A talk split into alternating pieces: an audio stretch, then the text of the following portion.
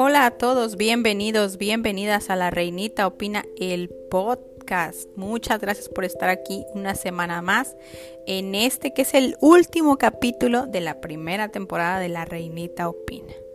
Vamos a terminar como empezamos, solo ustedes y yo. Pero el capítulo de hoy les voy a hablar de un libro que en lo personal me gustó mucho y se los voy a recomendar. Incluso les voy a dejar fotos del libro tanto en mi Instagram como en la community de YouTube. El libro se llama Isabel II, Vida de una Reina, del autor Robert Hartman. ¿Quién es Robert Hartman? Robert Hartman es un escritor y director de cine británico que ha trabajado en varios documentales de la familia real. Es un egresado de la, Universidad de Cambridge. Es incluso amigo del ex primer ministro David Cameron.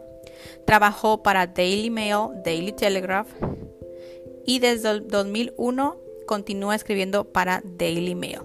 Ha escrito de cuatro a tres libros acerca de la reina Isabel y vamos a hablar de uno de ellos. ¿Cómo se llama el libro? En inglés lo pueden encontrar como Queen of Our Times y en español es Isabel II, la vida de una reina. Este libro trata de los 70 años de reinado de nuestra querida Ellie. ¿Por qué es diferente este libro a otros que de seguro ustedes ya han leído? Bueno, pues es que Robert Hartman tuvo acceso a muchos archivos de la familia real, documentos, personas que trabajaron directamente con la reina Isabel. El libro se divide en décadas o años y nos muestra más lo importante de cada año o cada aspecto que vivió nuestra querida reina. Pero todo esto desde el punto de vista de la reina. No es que la reina dijo, no es que la reina alguien escuchó, no. Directamente personas que estuvieron ahí, incluso documentos que certifican que esto se lo dijo, lo dijo la reina. E incluso al final del libro él pone una serie de agradecimientos a su majestad la reina Isabel acerca de que se le permitió tener acceso a varios documentos. En este libro también entrevista a expresidentes, a ex primeros ministros, a amigos cercanos a la reina Isabel. El, el actor describe a la reina Isabel sin muchos humos, no era una persona soberbia o creída. Incluso el expresidente Barack Obama la describió como su abuelita Tudi, que era cortés, directa, sin pelos en la lengua, ni ganas de aguantar ineptos. La reina durante su reinado siempre tuvo sus detractores, una cuarta o quinta parte del público británico. La reina se enfrentó, sobre todo en sus últimos dos años de vida, al COVID, a la muerte de su amado príncipe Felipe, al estreno de la serie The Crown y al Mexit. Pero en lugar de retirarse del ojo público, trabajó hasta el último día de su vida. La reina puede que haya envejecido, pero nunca pasó de moda. La reina siempre fue un fenómeno fascinante para futuros historiadores. Lo dijimos en el podcast del rey Jorge III. Isabel II es la única monarca que ha alcanzado los 70 años. En mi opinión, va a ser muy difícil que podamos volver a ver un reinado tan largo. Y lo más sorprendente es que ella no estaba destinada a ser reina. Porque como muchos vimos en The Crown, el que era el que iba a ser el rey era su tío, el rey Eduardo VIII. La reina siempre fue interesada en su trabajo antes de su muerte, dos días antes lo vimos. Vimos que trabajó, vimos esa última foto de Liz Truss. En The Crown hay un capítulo en la temporada 1 que dice que de una u otra manera la corona siempre encuentra la cabeza que le corresponde. En este punto sabemos lo que pasó. El heredero al trono era su tío, el rey Eduardo VIII, que abdicó el 11 de diciembre de 1936. Su padre, el príncipe Alberto, se convertiría en el rey Jorge VI, y con Isabel II era ahora la primera en línea de sucesión al trono. Su padre se enfrentaría solo tres años después del inicio de su reinado a la Segunda Guerra Mundial que estalló en 1939. Toda Europa se sumía en una época oscura. Londres recibiría bombardeos, partes del Palacio de Buckingham e incluso sufrieron muchos daños con estos bombardeos. El 13 de octubre de 1940, la entonces princesa Isabel se dirigiría por primera vez a la nación para alentar a los jóvenes ingleses a no rendirse, creer en Dios y que Inglaterra saldría victoriosa de esta guerra. Por motivo de la guerra, la princesa Isabel fue nombrada consejera del Estado a los 18 años. En lo que fue una excepción de la normativa de la regencia, ya que la edad mínima para ser asesor del Estado es los 21 años. La guerra terminaría en 1945. Y sí, Inglaterra salió victoriosa. Vendrían años de recuperación, no solo para Reino Unido, sino toda Europa. Dentro de estos años felices nos relata el libro que fue la boda de la princesa Isabel y el duque de Edimburgo, Felipe, un príncipe alemán caído en desgracia. Gente en el palacio no, que, no lo quería. Pensaban que Isabel como futura monarca se merecía un mejor partido, pero ella se enamoró de Felipe desde que lo conoció a los 13 años. La reina se convirtió en mamá en 1948, pero después de 15 años de reinado, el rey Jorge V, perdón, VI, moría el 6 de febrero de 1952. Empezaba así la era isabelina. Su, coronación, como todos lo sabemos, fue la primera transmitida por televisión. La reina enfrentó desde el principio críticas a su corta edad, que era un problema que también era mujer. Si había un poquito de machismo, solamente que en los primeros 15 años de su reinado, la prensa francesa solamente escribió 70 artículos sobre cómo la reina iba a abdicar o a divorciarse del duque. Para que vean, queridos, que el, el amarillismo, el chisme ha perseguido siempre a la familia real. La reina hizo cambios en su reinado, empezando por terminar con la tradición de presentar a las debutantes a la corte. Sí, esto me sorprendió bastante, queridos. Todo lo que vemos en Bridgerton, de que llegaban así como que las joyas, las, las muchachas solteras más bonitas, pues sí pasaba. La reina no le gustaba esta tradición ya que era cara. Y la reina no estaba de acuerdo que se gastara tanto en una tradición. Y como opinión personal y respetando las épocas, yo sí les digo que era algo así como que muy machista. Era presentar a las mujeres como si fueran una mercancía y pues como que no, ya no estábamos en esos tiempos. Isabel, aunque su corta edad, era una mujer adelantada a su época, inteligente y con ganas de hacer algo diferente. En definitiva, la monarquía lo sabía y tenía que adaptarse. A la reina la persiguieron siempre los escándalos, iniciando por la relación de su hermana, la difunda princesa Margarita, y Peter Townsend. Sí, lo que vimos en, la, en The Crown hasta cierto punto tiene cosas de verdad. Como tuvo que negarse a que su hermana se casara con un hombre divorciado, ya que la reina era la cabeza de la iglesia anglicana, muchos pueden opinar que por qué, que por qué no la dejó. Pero la realidad es que uh, Robert uh, Harman nos cuenta en este libro que el mayor miedo de la reina era que la historia de su tío, el, el antiguo rey Eduardo VIII se repitiera y al tener que dejar a Margarita casarse, ella tuviera que alejarse de su familia y ella amaba a Margarita. Pasado el tiempo, Margarita hasta cierto punto pues superó un poco su romance con Peter Townsend y se casó el 6 de mayo de 1960 en la abadía de Westminster.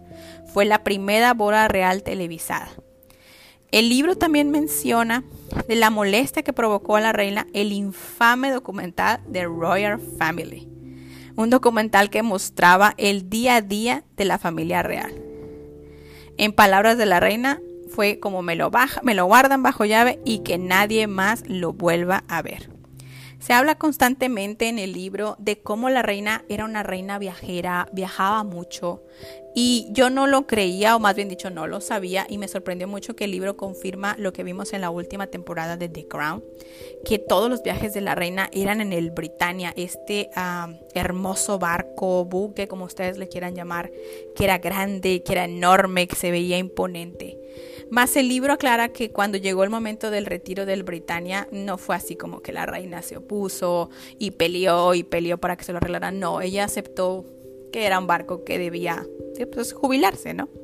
El libro muestra cómo la reina manejaba o dominaba sus reacciones o sentimientos, ya que la reacción de nuestra Ellie al intento de secuestro de la princesa Ana fue bastante interesante.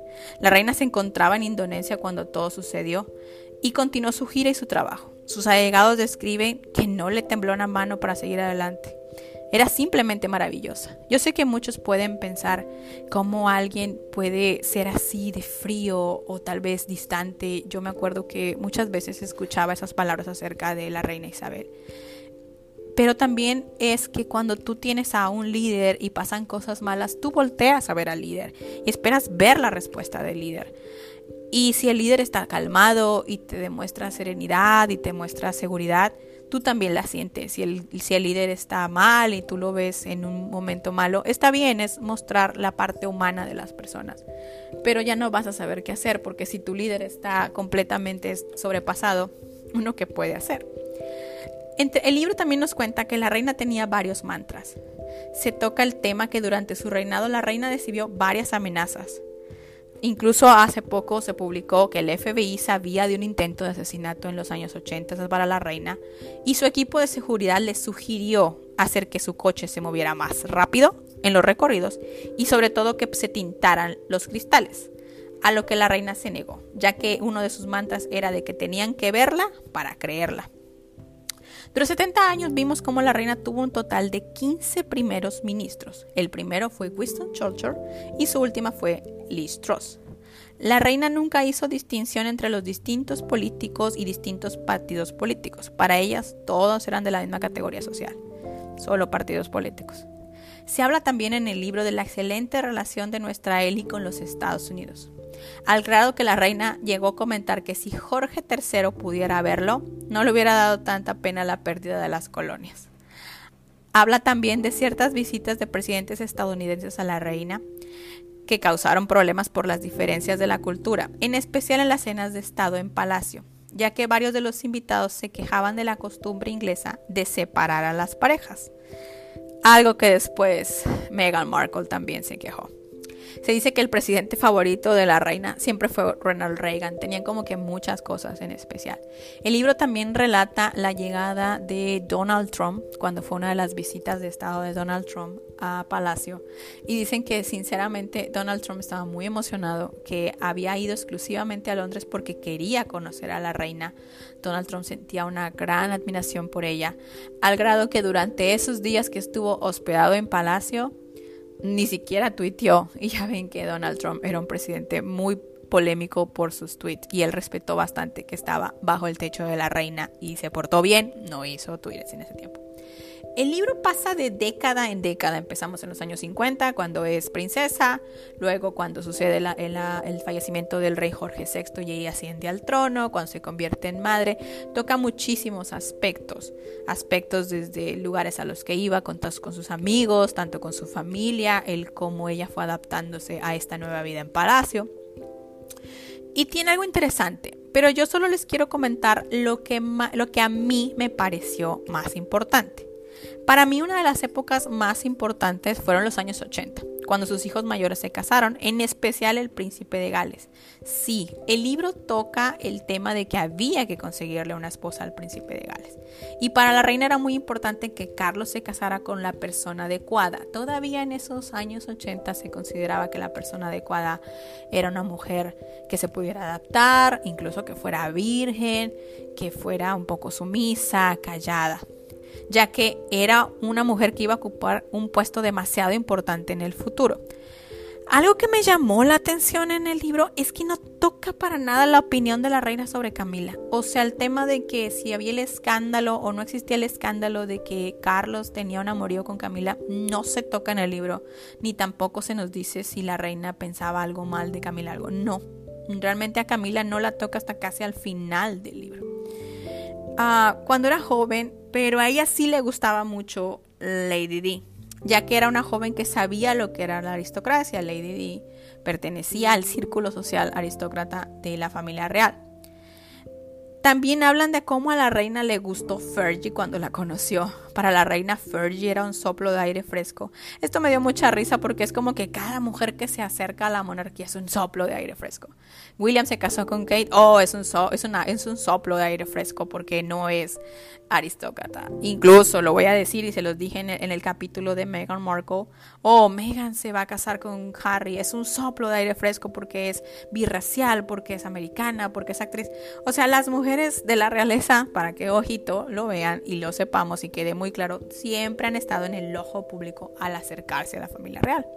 Pero, aunque Diana dio algunos escándalos, porque años después se supo todo lo que estaba pasando, y se sabía que su matrimonio no era feliz, nunca le dio tanto de cala a la reina y a la prensa como Fergie.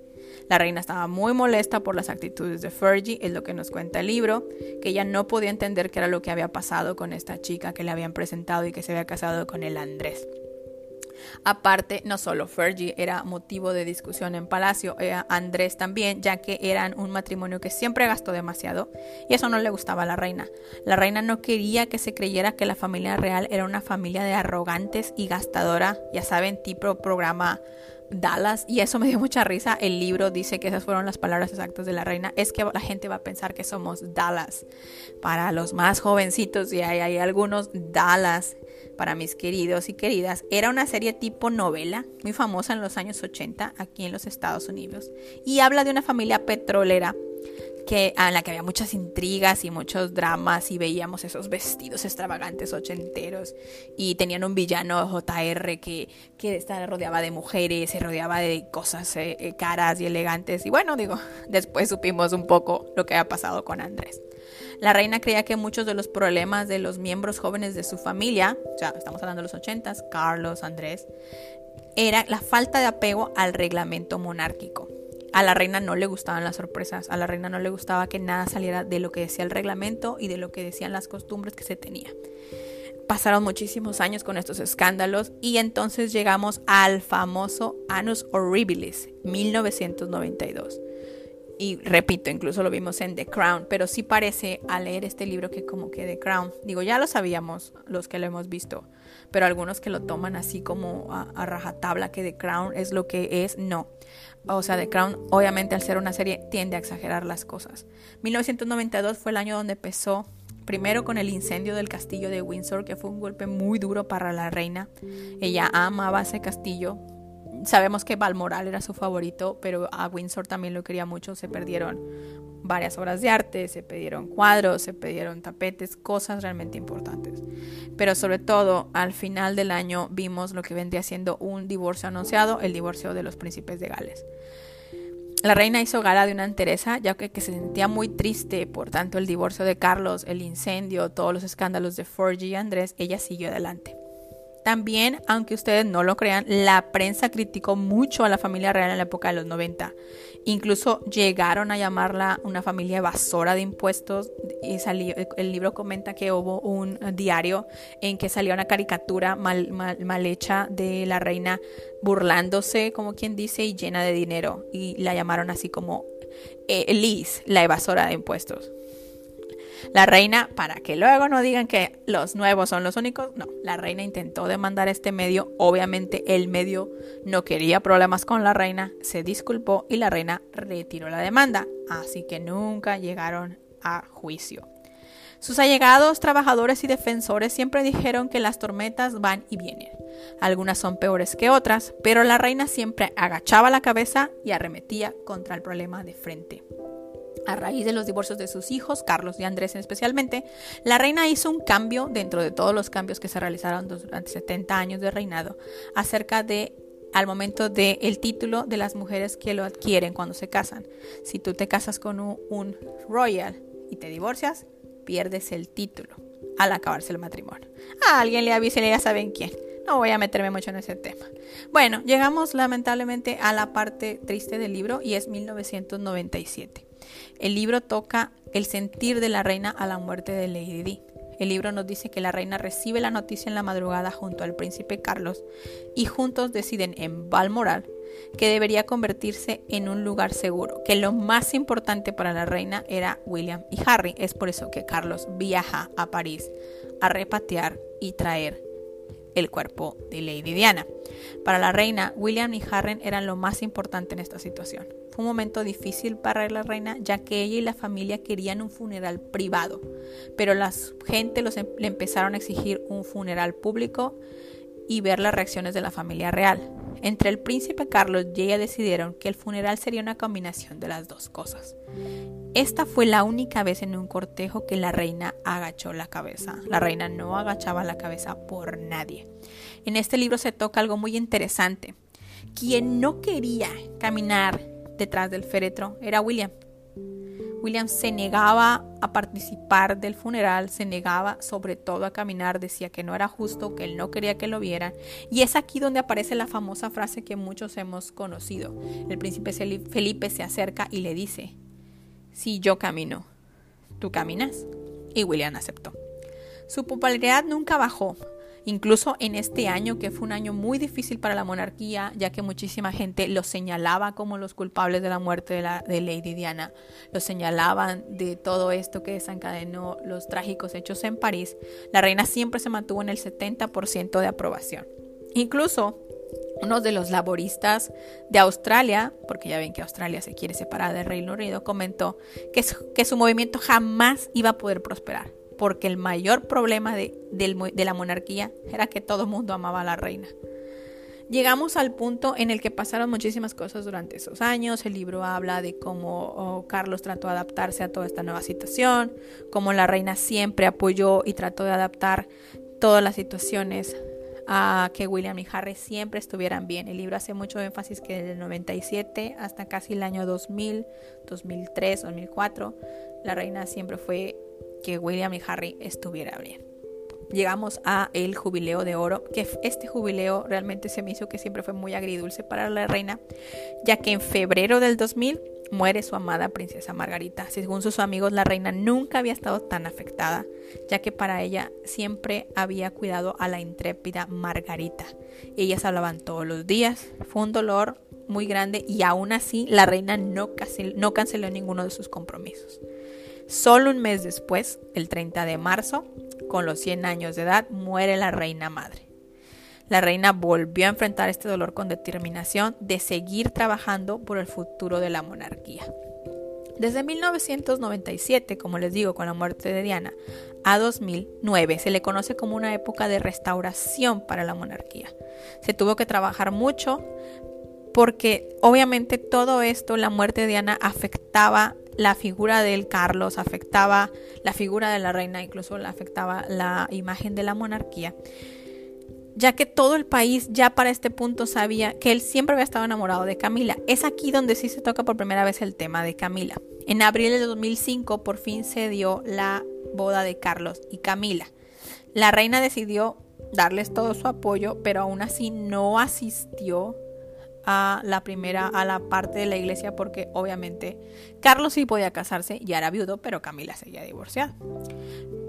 Se habla también de los tiempos de crecimiento, como les digo, de William y Harry, y que la reina se sentía muy orgullosa tanto de que ellos estaban apoyando a su padre en la relación con Camila y el trabajo que estaban haciendo tomando su propio camino. El libro brinca muchísimo, como les digo, toca muchísimos detalles, pero yo no quisiera tocarlos todos porque aquí nos quedaríamos por siempre, o sea, es un libro de, ¿qué les puedo decir? Más de 500 páginas y llegamos al año 2010 en donde se anuncia el compromiso de William y Catherine. Me gustó mucho esta parte del libro porque la reina, primero dicen que la reina estaba muy contenta, pero las personas más allegadas, que son las que hablan para este libro y que les digo que el, autor se documentó, dicen que para la reina lo más importante era que William no repitiera la historia de Carlos. Se habla de la boda de William y Kay, que la reina fue quien decidió que el futuro rey debería casarse en la abadía de Westminster. Se habla de una fiesta en la que todos estaban muy divertidos. Incluso el libro menciona que Harry, como padrino de la boda, dio un discurso precioso para su hermano. Le agradeció la ayuda a William y dijo que sin, que sin su hermano él jamás hubiera superado la muerte de su mamá y que Kay era la hermana que nunca tuvo. También toca en el tema de que Carlos estaba demasiado contento y que, la, y que le dijo a Kay que ella era la hija que nunca había podido tener.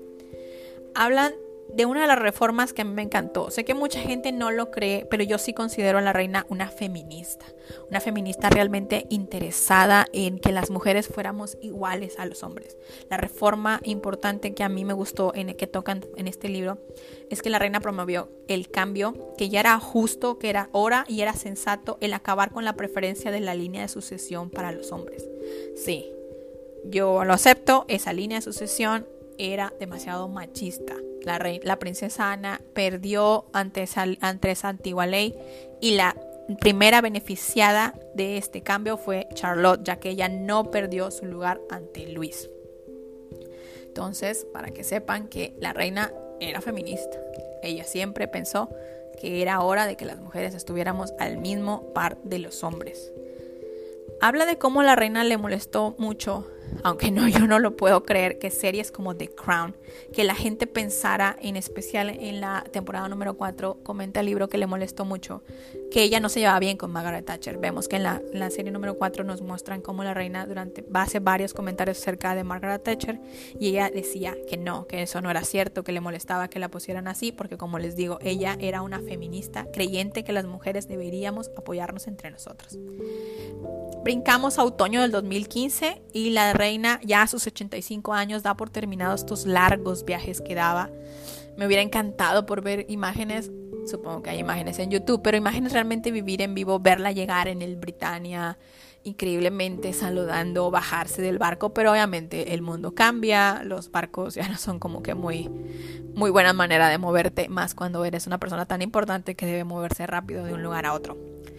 Llegamos a otro año horribilis, que es el 2016, donde el primer escándalo es el de Harry, que anuncia su noviazgo con la actriz Meghan Markle. ¿Por qué es un escándalo? No porque anduviera con ella, sino porque lanzó un comunicado sin avisarle a la, a la reina para defender a Meghan de los ataques racistas que según le estaba viendo por parte de la, la, la prensa británica Meghan. A la reina no le molestó el comunicado, sino que no se le hubiera comentado. El comunicado salió y la reina se enteró casi casi al mismo tiempo. Harry siempre fue uno de los nietos más queridos de su majestad y ella aceptó con gusto romper ciertas reglas para Meghan y darles todo su apoyo.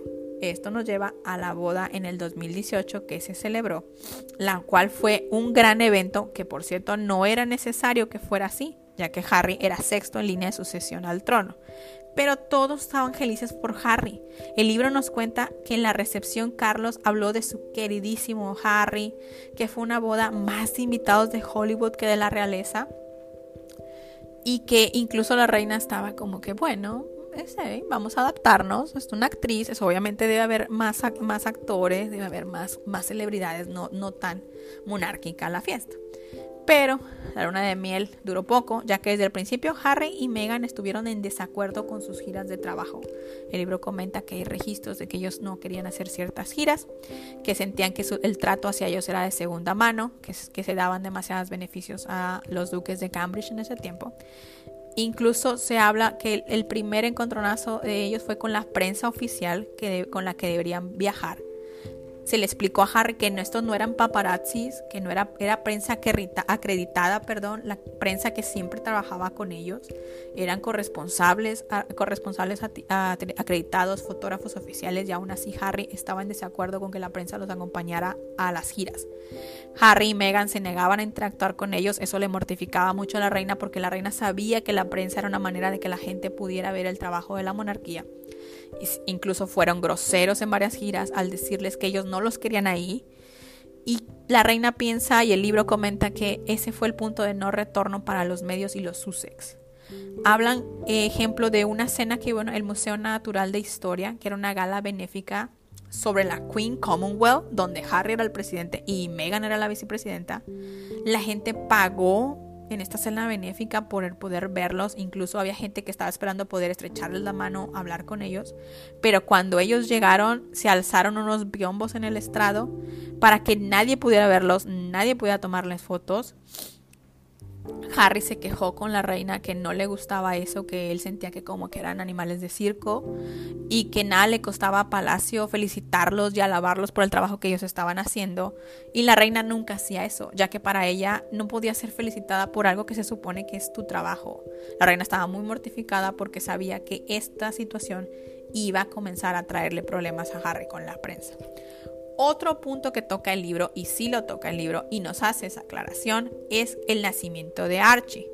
Los Sussex decidieron no usar los medios tradicionales y prefirieron emitir una declaración de prensa donde decía que Meghan acababa de ponerse en labor de parto, cuando lo cierto es que Archie ya había nacido.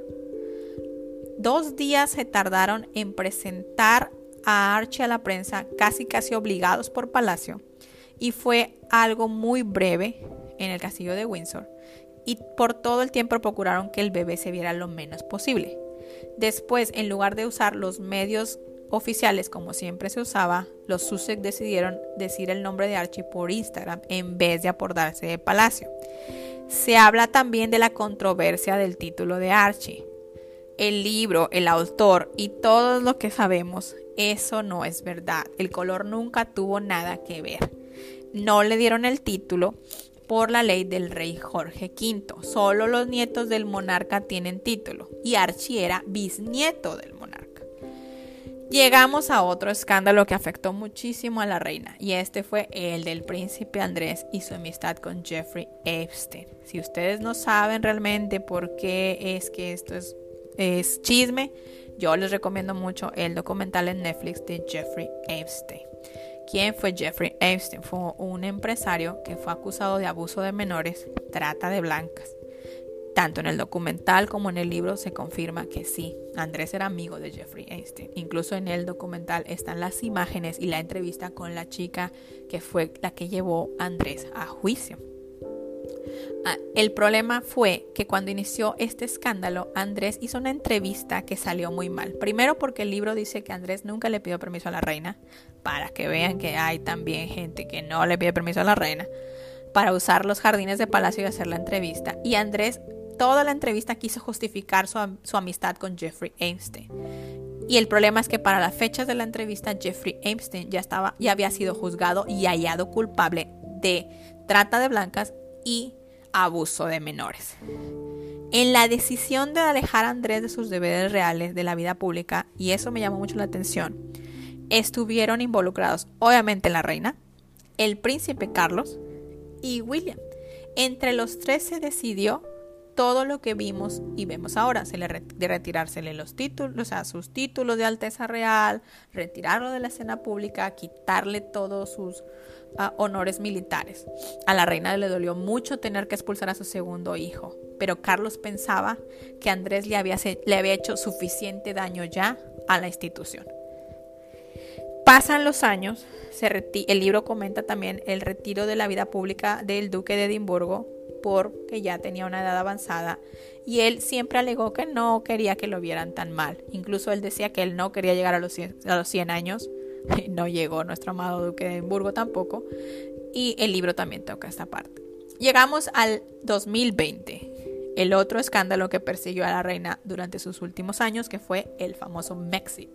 La reina le pidió de nuevo a la decisión sobre el futuro de los Sussex que dependiera de Carlos, de ella y de William. El libro aclara que William no quería participar en, cómo decidir el futuro de Harry y de Meghan, porque William sabía que esto le iba a traer problemas con su hermano y él no se quería pelear con Harry. Harry quería ser miembro de la realeza a medias. Y el libro dice que ya unos años antes la reina se había dado cuenta que esto no funcionaba, ya que el príncipe Eduardo cuando se casó con Sophie y también eran realeza a medias. A veces trabajaban y a veces en cosas de no así normales y luego en parte de la realeza y la reina le dijo al príncipe Eduardo, no puede ser Eduardo el administrador en las mañanas y el príncipe Eduardo en las tardes. Fue por eso que ella sabía que eso de trabajar a medias no iba a funcionar. La respuesta de la realeza a ese trabajo a medias fue no. Harry y, Meghan, Harry y Meghan quisieron crear y hacerle creer a los medios que habían logrado el trato que ellos querían a medias con la reina, entonces que iban a pasar un tiempo en California y otro en Londres. Y la reina tuvo por primera vez que dar la orden de emitir un comunicado para desmentir a un miembro de su familia. Y aclaraban que el acuerdo no era trabajar a medias, sino que perderían sus cargos, benéficos, militares y que dejarían recibir el trato de su Alteza Real y que no iban a recibir sobre todo más fondos. Para la reina era muy importante que la gente supiera que esos los fondos, si no trabajabas para la familia real, no los ibas a recibir. Quizá la salida de los Sussex hubiera sido muchísimo más grande de lo que vimos, pero todos sabemos que en marzo del 2020 el mundo cambió. La reina se enfrentaría a otro evento histórico que quitaba la atención de todas esas cosas ya que se declaró la pandemia global de COVID. Todos nos tuvimos que encerrar, todos tuvimos que tener cuidado, para muchos fue un año muy difícil Y fue un reto para la reina, ya que como saben, y les comenté al principio, para ella era, si no eres vista, no eres querida. Y cómo la monarquía iba a interactuar con la gente si ahora no podías tocar a la gente, no podía haber eventos masivos, no podía, no podías poder hacer todo eso que ella siempre había hecho. Una vez más, Isabel II se adaptó a este nuevo mundo y le encantó empezar a trabajar con Zoom. Para ella fue muy divertido y muy interesante darse cuenta que podía ser incluso más vista y más escuchada gracias al bendito Zoom. O sea, tenemos una reina que empezó con la televisión y casi casi terminó con Zoom. El 9 de abril del 2021, después de un año tan complicado como fue el 2020, la reina anunciaba con gran dolor la muerte de su amado esposo. Se ponía así fin a una larga historia de amor. Muchos creyeron que la reina se derrumbaría sin el duque, pero el libro dice que todos nos equivocamos. La reina siempre fue fuerte y puso un luto mínimo y días después de la muerte del príncipe Felipe, la reina estaba cumpliendo con sus actos de trabajo. Llegamos así al 2022, al histórico jubileo de platino. La reina estaba decidida a vivir el presente, porque la energía del presente le daba vida. Lamentablemente, al principio de año empezamos a ver una reina un poquito más chiquita, que había perdido peso, más chaparrita. Había tenido que dejar de montar y empezó a usar bastón, pero siguió trabajando, ya que para la, para la reina su rutina era la base de apoyo.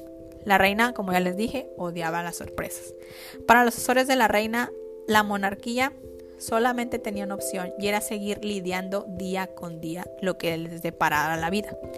La reina, aunque, canceló varias de sus apariciones en el jubileo, estaba muy contenta. El libro comenta que una de sus cápsulas favoritas fue todas las que vimos, la que hizo con el osido Paddington. Incluso se dice que de lo cansada que estaba, no iba a poder salir al balcón, pero el príncipe Carlos sabía que ella se iba a arrepentir si no lo hacía y Carlos le dijo vamos a estar contigo, te vamos a apoyar y ella hizo lo que vendría siendo la última aparición en el 2022.